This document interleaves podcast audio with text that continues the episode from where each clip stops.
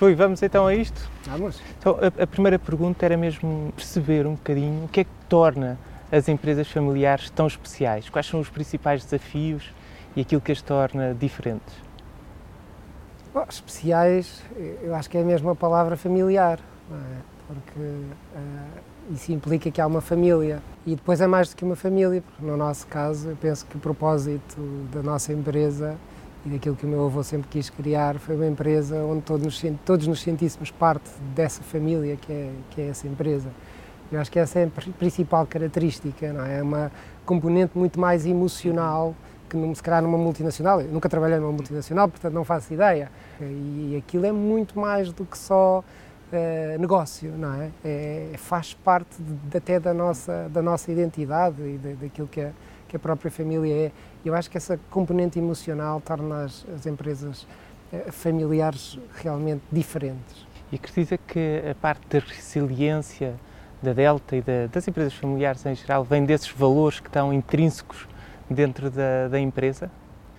Acredito que sim, porque lá está, quando, quando levamos para a emoção e para este lado de lutarmos por aquilo que é nosso, é? as coisas são absolutamente diferentes. Não é?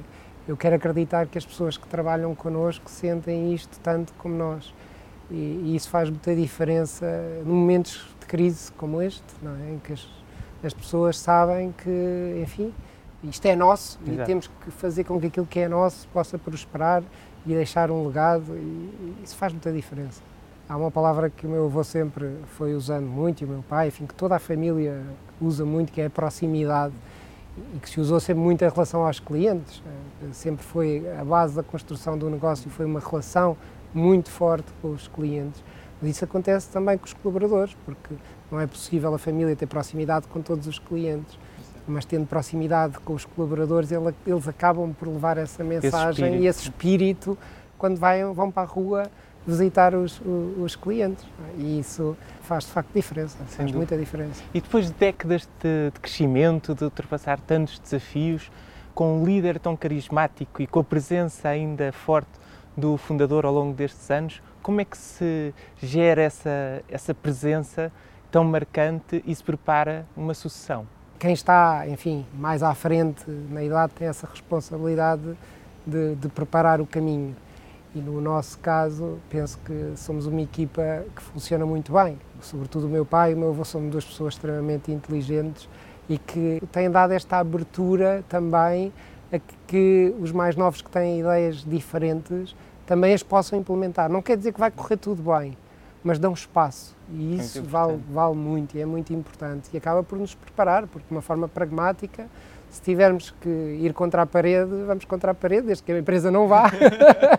isso é que é importante garantir, mas eles estão lá a garantir que, que as coisas não acontecem. E, portanto, o caminho vai-se fazendo, não é? De forma natural, tem, tem ajudado muito esta, esta, esta proximidade e, e o meu avô estar ali uh, sempre a segurar o leme com força, uh, mas deixando-nos também pilotar. Tem sido um crescimento e uma aprendizagem fantástica. E os vossos almoços e jantares de família?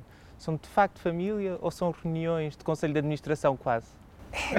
É, é, o inevitável é falar sempre de, de, do trabalho e levar o trabalho para, para casa. Mas tentamos fazer o esforço de, de minimizar. É? E acho que cada vez mais devíamos ser capazes de o fazer. Tenta-se não, mas lá vai sempre qualquer coisa sobre trabalho ou uma notícia que estamos a ver que alguém que está a beber um café e dizemos aquele ainda não é nosso cliente, temos que ir lá.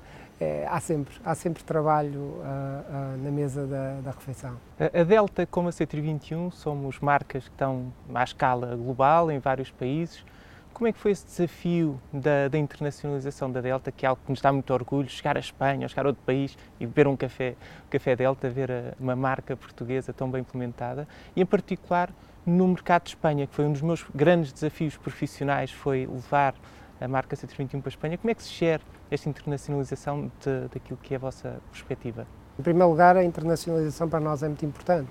Acredito que uh, o mercado português é um belíssimo mercado para nós, mas como empresa, este passo no caminho da internacionalização é essencial para, para podermos continuar a, a, a crescer e passemos uma empresa ainda mais sustentável do que aquela que somos hoje para, para o futuro. É? E, e, há imensos desafios que, que, muitas vezes nós pensamos que o, o, negócio é o mesmo e é só replicar e não é. Temos que perceber os contextos laborais, os contextos legais, os contextos de negócio, até o consumo, como é que é feito. Em Espanha não se bebe café expresso puro como cá. É? Bebe-se café torrefacto, que é uma forma de torrar o café diferente. Quando nós dizemos que o café português é melhor, é. Portanto, podemos ter a certeza que é mesmo melhor, não é uma impressão. Não é? A forma como se torra o café é, é de facto diferente.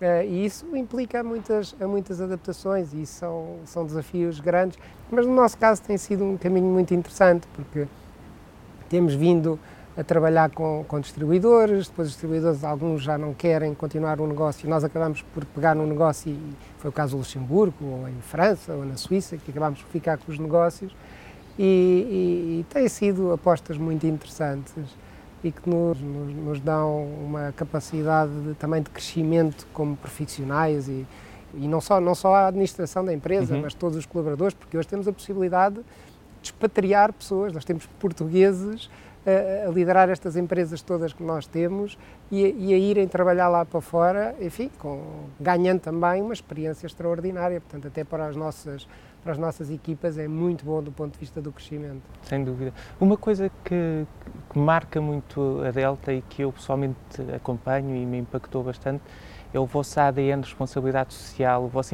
envolvimento com a comunidade local, em particular com, com Campo Maior. Neste contexto de pandemia, como é que viveram este momento e utilizaram esse ADN para dar mais à, à comunidade? Primeiro lugar, vivemos com muita preocupação e continuamos a viver com muita preocupação. O grosso do nosso negócio está no consumo fora de casa e, infelizmente, vemos que nem todos estão a conseguir enfim, resistir a esta, a esta crise. E isso preocupa-nos. E, e, automaticamente, uma das coisas que fizemos foi transformar a preocupação em como é que nós podemos ajudar. E, e, há um ano atrás, no primeiro confinamento, criámos com uma startup. Nós gostamos muito de startups porque aprendemos imenso com as empresas mais pequenas e mais ágeis. E trabalhámos no sentido de se criar uns vouchers em que nós financiávamos 50% do voucher e as pessoas podiam comprar um voucher que depois, quando abrisse a restauração, poderiam ir gastá-lo. E em 15 dias conseguimos angariar quase 200 mil euros para os nossos clientes, que era aquilo era dinheiro, não é? percebemos que aquilo que era importante naquele momento era claramente ajudar financeiramente os clientes, porque não iam ter uh, capacidade financeira sequer para pagar salários alguns. Portanto, de facto, uh, houve sempre aqui um, um, ADN forte, que esse é do meu avô, claramente, uh, de, de, de, proximidade com, com a sociedade. Não é? Se nós não tivermos uma, uma sociedade sã e uma sociedade saudável, nós todos não vamos ter negócio, não é? E, portanto, não nos podemos só preocupar com o nosso negócio, temos que preocupar com o meio envolvente todo.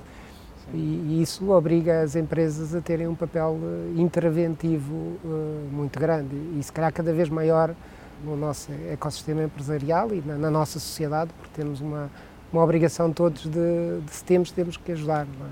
Sem dúvida, eu acho que hoje, uh, mais do que nunca, não é um momento de oportunismo, é um momento de dar, de, de acrescentar valor. Vivemos momentos complexos. Muito complexos.